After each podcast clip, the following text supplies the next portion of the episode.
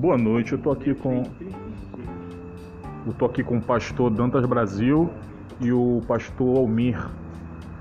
E a gente está falando aqui sobre um tema muito importante, que é sobre o, o rei Saul. Saul, ele foi ungido rei por Deus ou não? Não. Foi, foi ungido é capitão. Em outra versão, príncipe. Não rei. Ele foi ungido. O pastor Dantas está relatando aqui que ele foi ungido a capitão.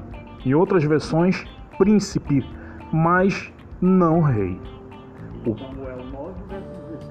Samuel, capítulo 9, versículo 16. E no capítulo 10, o verso 1. Isso. Agora, estamos aqui com o pastor Almir, que também vai falar a, a posição dele sobre é, este tema.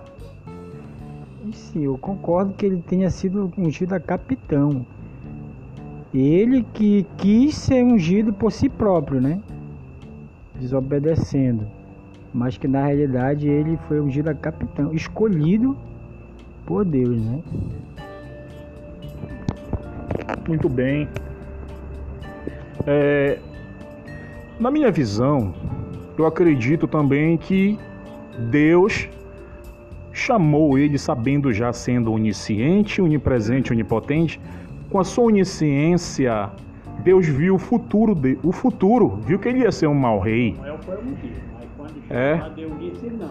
E ele desobedeceu. Isso. E na minha visão, Deus viu o futuro desse mau rei chamado Saul e viu que ele ia ser um, um rei que ia se envolver com a feitiçaria, com a necromancia, ia consultar uma médio vidente espírita, é, e ia praticar todo tipo de, de feitiços com, com, com essa médio lá. E ele ia ser muito inimigo do povo, o povo ia padecer na mão dele, ia sofrer na mão desse mau rei chamado Saul. E Deus não ungiu ele a rei, mas a príncipe. Em outras versões da Bíblia, a capitão. É, o pastor fala que tem, tem pastor que ele colocou na, na Bíblia, mas não, não, não, foi, não foi Deus, né? O pastor botou no rodapé da Bíblia que, é, que foi ungido a rei, mas não foi, né, pastor? É verdade, é verdade. Até porque, olha, Vai ver se tem comida. um rodapé da Bíblia não significa que seja conteúdo da Bíblia. O rodapé ela é uma explicação que alguém entendeu ser assim e colocou por lá. Entendeu? Uma explicação, né? Não significa que seja parte do conteúdo bíblico. É isso aí, né? Isto. É, eu agradeço muito todos os ouvintes e eu quero dizer aqui que estamos sempre com novidades. É, deem um like e eu agradeço a todos. Boa noite. A paz seja convosco.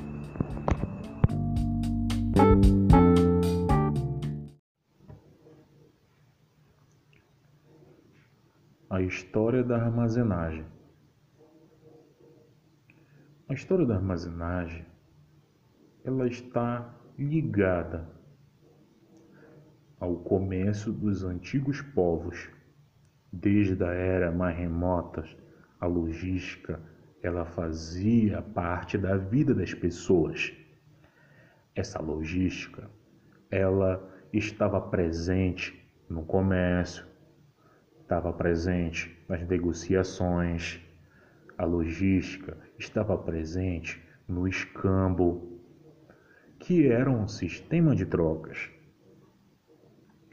Desde esse princípio, as pessoas elas já comercializavam e se dedicavam e tinham a obrigação de armazenar seus produtos de acordo com o Rodrigues na página 36 até a 37 do ano de 2003, cerca de 3 mil anos antes de Cristo.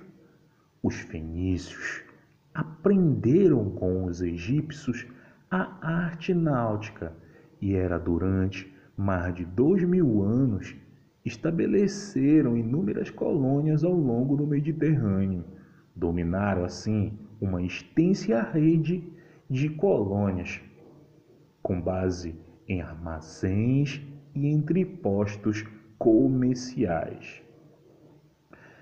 Nesta época, os romanos eles fizeram um grande domínio e os seus domínios até o Mar do Norte. E esse domínio ele era tão grande, eles eram tão poderosos, para você ter uma ideia, os romanos fundaram Londres, na Inglaterra. Mantiveram um grande poderio militar as legiões romanas. Essas legiões, elas navegavam e tinham suas tropas em todo o antigo mundo antigo. Os continentes antigos eram ali a rota logística desse grande império. E devido todo o contingente militar romano os mares ficaram livres dos piratas e dos mercenários. Eles também evoluíram em grandes construções, grandes construções como grandes faróis, fizeram melhoria nos seus portos e melhoraram a sua navegação, principalmente no Rio Nilo e no Mar Vermelho. Estudando e se aprofundando na história, descobrimos que nada adiantaria os romanos navegarem se eles não construíssem a estrada de Roma até os seus portos. E eles construíram quilômetros e quilômetros e quilômetros de estradas. Isso facilitou a logística dos romanos para o seu êxito e para é, os seus centros de distribuição e armazenagem. A distribuição ela era espalhada ao longo de todo o Império Romano.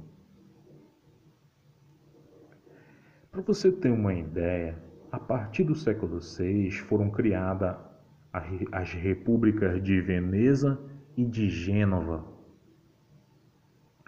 E o seu império marítimo permitiu monopolizarem todo o comércio em todo o Mediterrâneo Oriental e o Mar Negro, África, Extremo Oriente.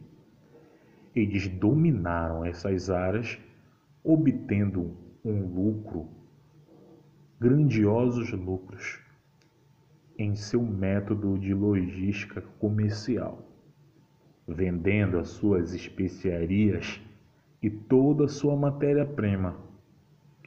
E isso não poderia ser possível sem os depósitos de armazenagem e a proteção de suas